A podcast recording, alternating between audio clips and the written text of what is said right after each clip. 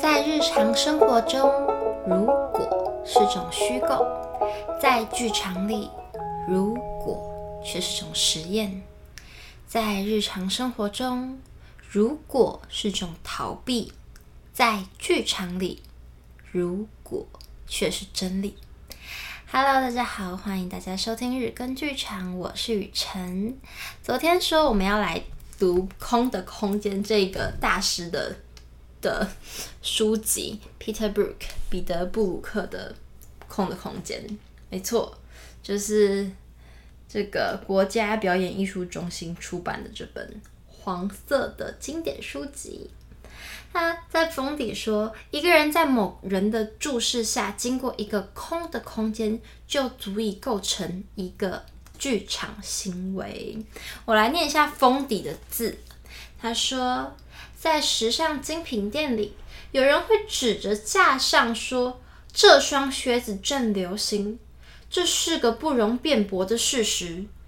一个活着的剧场，如果认为自己可以远离像时尚那样的琐碎事物，那么它势必会萎缩下去。在剧场里，每一种表现形式诞生时，就已注定会死亡。每一种形式终将被重新建构，而建构出的新概念里也会包含周遭影响所留下来的印记。在电影与剧场之间，只有一个有趣的差异：电影将来自过去的影像投射在荧幕上，就好像是心灵在生活中对自己所做的一样，所以使得电影的真实看起来具亲密感。当然，事实根本不是如此。它不过是对日常生活所感觉到的非真实面，所做的令人满意与享受的延伸罢了。在另一方面，剧场总是在当下强调他自己，这就是它可以比一般意识流更加真实的原因。当您在读这本书时，或许它已过时。但是对我来说，它是一个练习，现在已凝结在纸上。剧场不像一本书，它有一种特别的现象，总是可能重新开始。这现象在生命中是一个神话，我们永远不可能在任何事情上重来，落叶难回，时光永不倒流。我们永远不会有第二次机会，就像在剧场里，节目单始终是会被换掉的。天哪，我要哭了！哎呦，好，我我的天哪！我觉得有演员看这个封底的字，应该都很有感觉。好，我们现在理性点。这本书呢，除了前言、导论跟附录都很精彩以外，主要分成四个章节。僵化剧场、神圣剧场、粗俗剧场和当下剧场。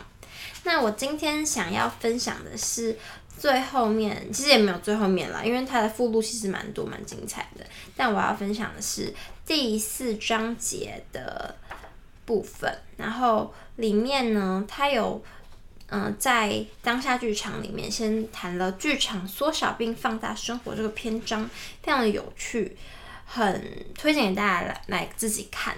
那我要直接念的是一个里其中在其中的另外一个小节是演员选角又会制造出一堆新问题。如果排练时间短，着重在类型的选角考量就不可避免，但自然地每个人都会不满意。在重新演出时。每个演员会什么都想演，但实际上他是做不到的。每个演员最终都会被自己实际的条件所限制住，这也描绘出他真正的类型。只是说，通常在事前决定演员不能做什么的做法，到最后也会流产。演员令人感到有趣的地方，是他们有能力在排演时表现出毋庸置疑的特征。演员令人失望之处，在于他只忠于形式，想要对选角有全盘掌握是空梦一场。最好还是有可以进行冒险的时间与条件。人们可能经常犯错，但换来的可能是料想不到的启发、启示与发展。没有任何演员的生涯可以永远不变。很容易想象，当他在某些层面受挫时，实际上有一种看不见的改变正在在他的内在进行。在世界上看起来不错的演员，可能真的有天分，但总体来说，事实并非如此。他可能只是蛮有效率的而已，而他的效果其实是肤浅的。那些在试镜时演的最差的演员，就是最差的演员。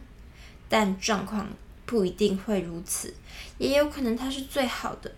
这件事没什么科学方法可以供参考。如果现存体制强迫人们雇佣演员时无法摸透他们的底细，那只好透过猜测来决定了。在排练初期，通常演员不会是完全他们理想应该呈现的放松状态，他们背负非常沉重的紧张压力。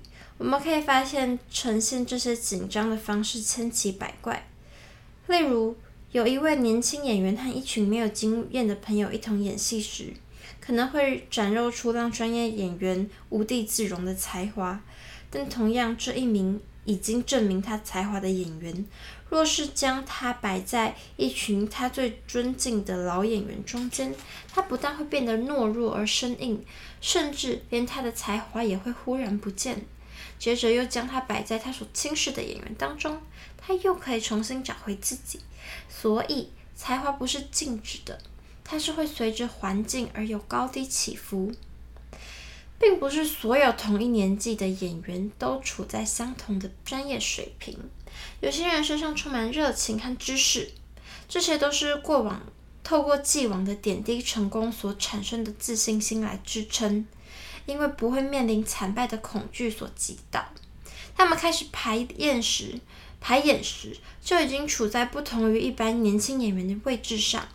他们已经小有名气，甚至已经在盘算自己可以做到什么地步。他目前走到什么位置？在地位为何？他被承认了吗？他的未来会怎么走？相信自己有朝一日会演哈姆雷特的演员，将会有无穷的精力。那认为外界不相信他有机会担任主角的演员，则已将自己锁在由自我回顾所构成的枷锁当中。结束了。其实这一段跟《空的空间》我觉得没有什么关系。我明明就是念《空的空间》这本书，然后我找了一段不是在讲这件事情的一段，但就是很很赞同。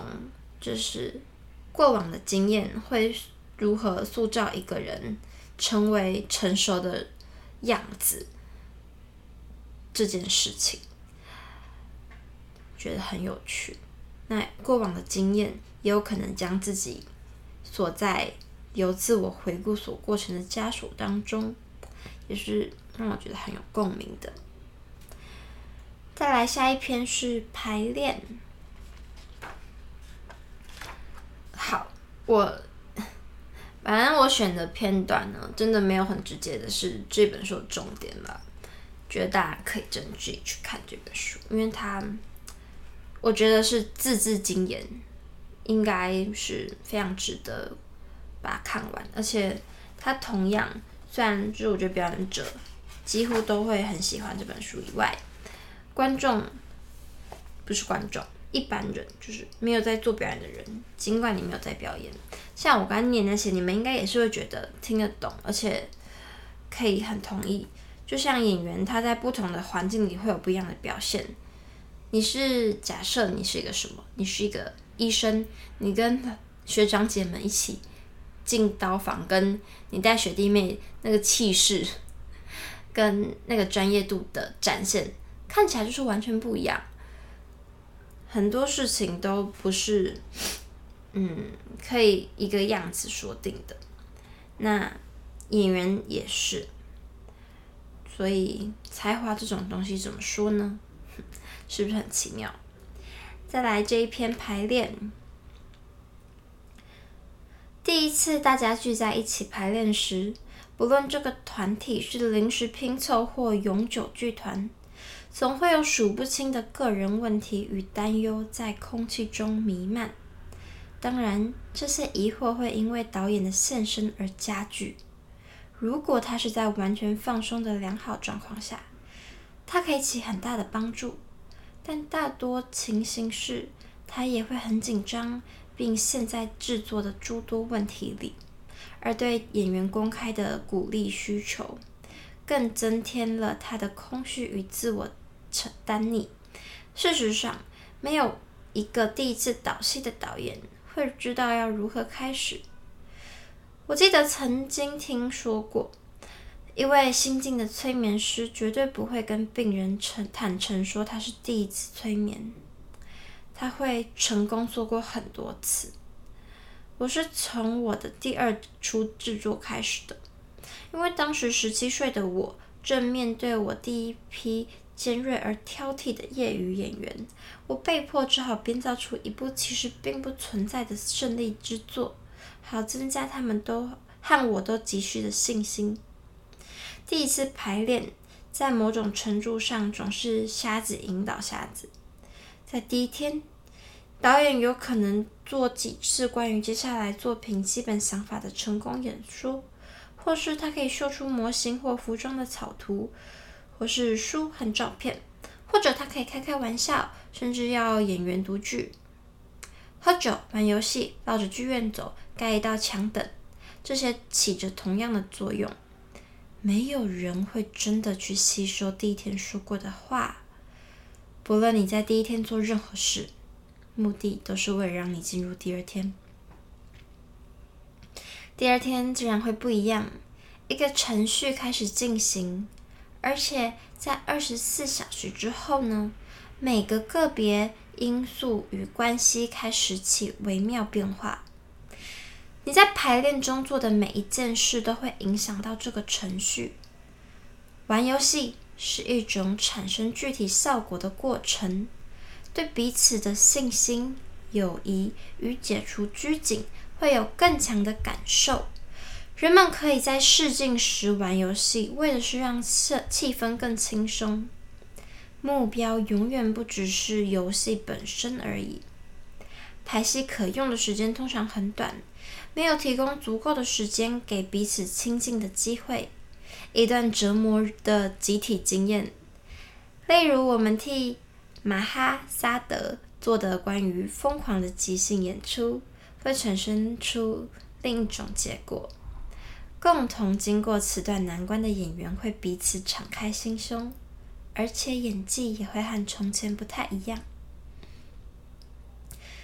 导演会学到，排练的成长是一个发展的过程，他会看到每件事都有其适当的时机。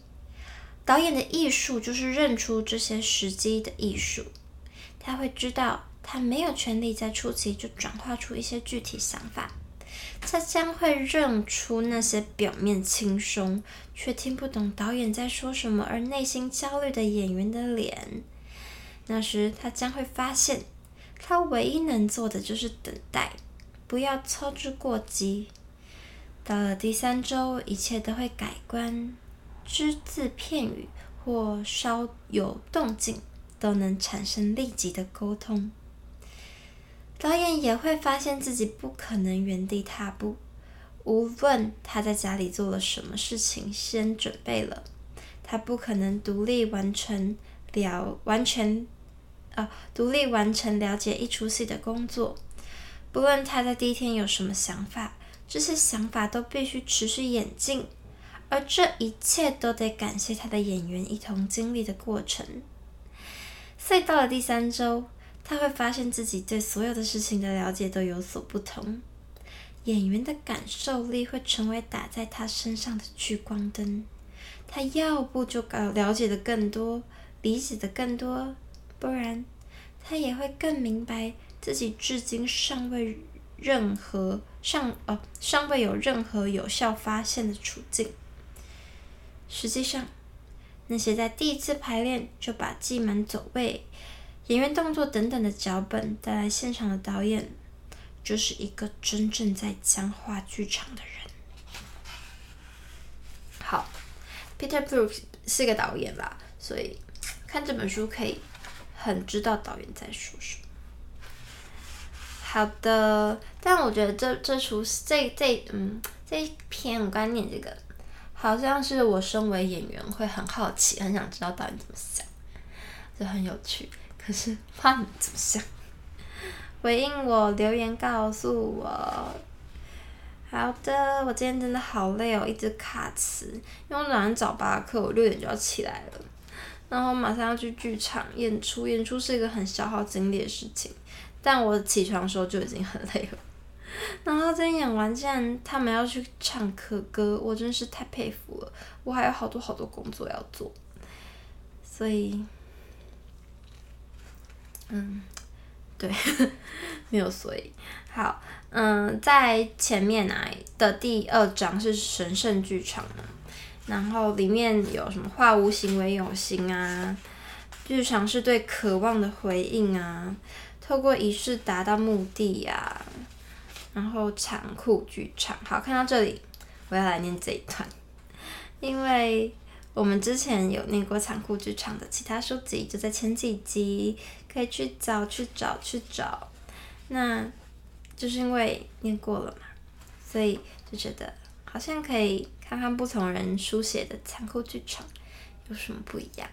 然后我之前就是。分享的那一集，大家觉得怎么样呢？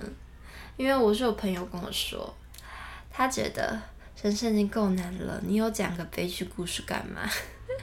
那我自己觉得蛮有趣的，就是多认识一个大师的生平。大家喜欢吗？喜欢听大师的故事吗？还是喜欢听像这样子的表演类型的书籍呢？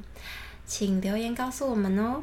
好的，对作者来说，是否存在可以替代文字语言的另一种语言，是否有一种行动的语言，一种声音的语言？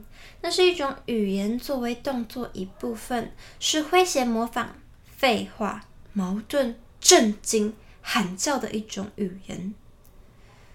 当我们谈到的是字面以外的东西，如果诗意味着塞得更多，挖掘更深。这会不会就是他的本意？查理斯·马洛维兹和我及皇家莎士比亚剧院的一群人，成立了一个为称之“残酷剧场”的剧团，为的就是探索这些问题，试图让自己知道神圣剧场到底为何。剧团名称是对亚陶的致敬。但这并不意味着我们试图重建亚陶的剧场。任何想知道所谓残酷剧场的人都应该直接阅读亚陶的作品。我们利用它响亮的名称来涵盖我们自己的实验，这些实验很多都是受到亚陶刺激而产生的。我们并不是从中心出发，而是从很简单的边缘开始的，边缘地带开始的。我们让一个演员站在我们面前，请他想象一个不牵涉任何肢体动作的戏剧情境，然后我们试着去了解他所处的状态。当然，这是不可能成功的，这就是这个练习的目的所在。接下来是在达到了解之前，到底他还要做什么？一个声音，一个动作。还是一个韵律，他们是否可以彼此替代，或者各有自己的强调与限制？所以，我们借由极端的条件限制来进行。一个演员必须跟想法沟通，一开始必须有一个他想要投射的想法或期待，但他只能用，比如说。一根指头，一种声调，一声哭喊，或是吹口哨来表达他的想法。演员坐在房间的尾端，面对墙壁，在另外一端有另外一位演员望着前者的背，不许移动。然后第二名必须让第一名演员听从他的指令。由于第一名演员是将背转过来，第二名演员除了使用声音之外，并没有其他方式与他沟通，但他又被禁止使用语言，这看起来好像不可能，但还是做得到。这就像是走在跨越深渊的绳索上，需要突然制造出奇异的力量。我曾经听说过妇女为了救她受伤的小孩而将车子抬开，在可预测的所有状况下，她的肌肉不论通过任何特殊技巧都不可能达到的奇迹。卢德米娜·毕托耶夫经常在她心绞痛的情况下依旧上台演唱，在理论上，他每晚都有可能死去。在这个练习中，我们观察到一个类似的现象产生：在一段安静而强烈的集中精神后，一名演员实验性地发出一阵嘶嘶声或是咯咯声，直到另一名演员会突然站起来，很有自信地执行前一名演员在心里想要对方执行的动作。同样的。还有些演员透过轻敲指甲来实现沟通，一样是在只能用一个工具的限制下，对某对表达某事的强烈需要出发。接下来是节奏，在另一个场合是眼睛或后脑。还有一个不错的练习是跟伙伴打斗，在两人之间来回轮流攻击。但不可以触摸或是碰触、接触到对方，也不可以使用头、手脚。换句话说，就是只允许肢体的移动，没有任何实际的接触会发生。但必须进行一场动用到肢体与情绪的打斗。不可以将这种练习当作是体操活动，释放肌肉抵抗力只是副产品。活动的目标是增强耐力。是借由限制替代选择来达到，然后将这些耐力用在真正需要奋力表达的场合。在这里用的摩擦两根棍子的原理，两个坚硬的对立物能摩擦出火花，使用同样的方法一样可以在别的形式上取得火花。届时，演员会发现，为了要传达他所知道的无形意义，他需要专心，他需要意志，他需要换回他储存的所有情感，他需要勇气，他需要清晰的想法。但最重要的结果，是他毫，他被毫不宽容地引导到他所需要形式的结论。光感受到激情是不够的。需要一个创意的跳跃来磨造一个可以成为他冲动的容器与镜子的新形式，这才真的可以被称为是一个行动。最有趣的时刻是团队中的每个成员都必须演小孩的练习，自然的，他们都一个个模仿小孩弯着身体扭动或是大叫，结果是很难很令人尴尬的。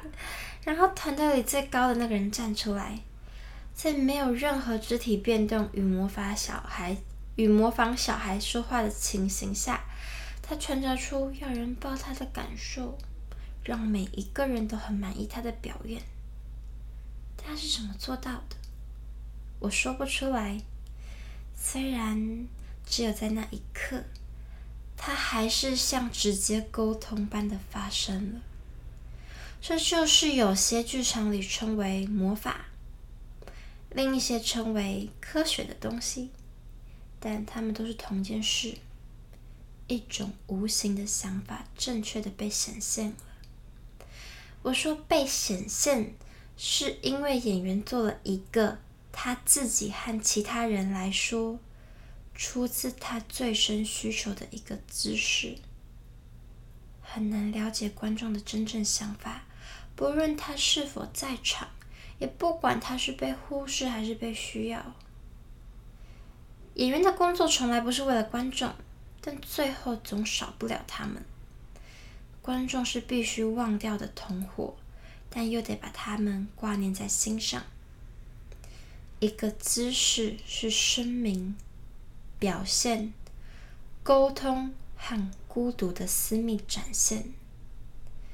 它更像是雅塔所说的火焰中的信号。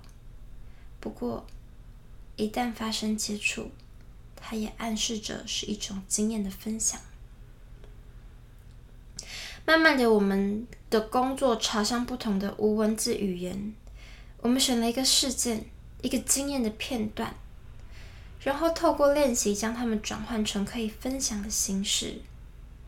我们鼓励演员不只将自己视为即兴工作者，让他们的内在冲动盲目地带领他们。他们作为艺术家，还必须对形式探索与选择负责。即使一个姿势或一声哭喊。都必须是他发现或重新模造的客观事物。好的，就是这些，就是每一篇都可以思考很多。相信你们听到这里，虽然就是短短的一两页，应该对剧场的认识又有一个新的层面了。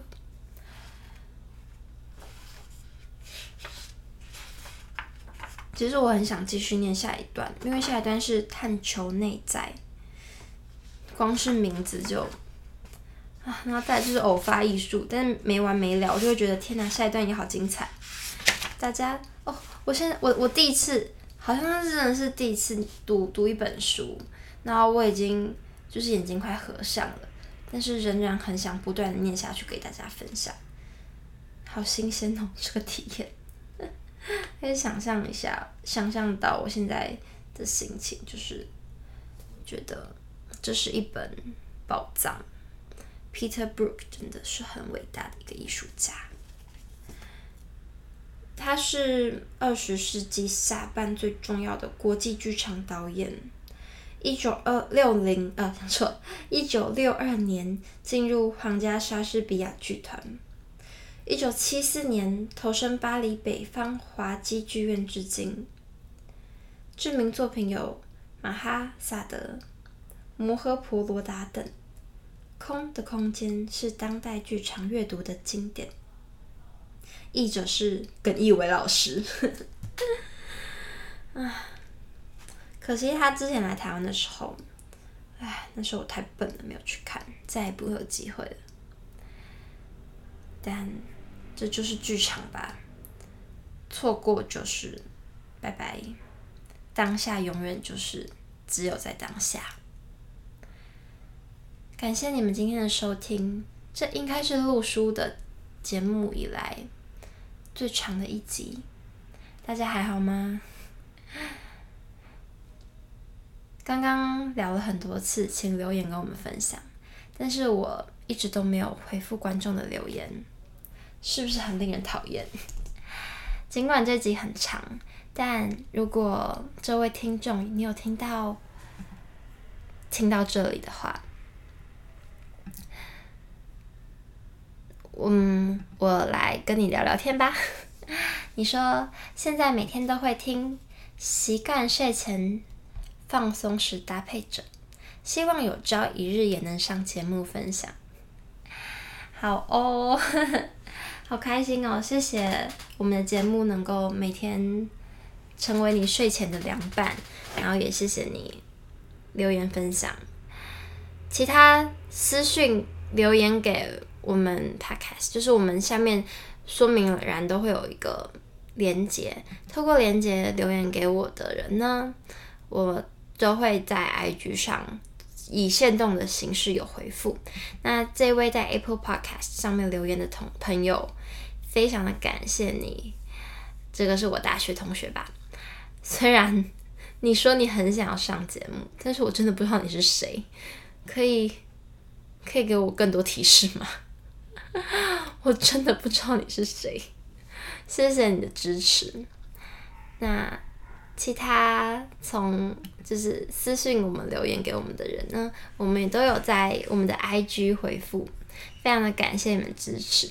如果还没有追踪日更剧场 IG 的朋友，请现在打在 IG 上打日更剧场相聚的剧，我们在那里也会有很多有趣的观众跟你们的互动，也非常希望如果真的可以听到这里的朋友们，应该都是对剧场真的有爱的，嗯的善良听众，请帮我们多多分享，让更多人知道我们的节目。非常非常的谢谢你。现在是快要累到晕倒，但是心里有很多感动的雨辰。尽管节目已经很长了，但我还是想分享一个感动事。嗯，我昨天哎呀，先这样讲。昨天在聊作品的时候说，就是有些女性观众。有跟我说，就是我的作品给他们带来一些共鸣，是会让他们觉得很 touch 的，或是很心酸、很心疼的。那今天我突然意识到，这是我第一次自己写一个本给自己演，然后一个人需要掌控整场演出。虽然不是第一次自写本，但以往自写本都有伙伴，不是第一次 solo。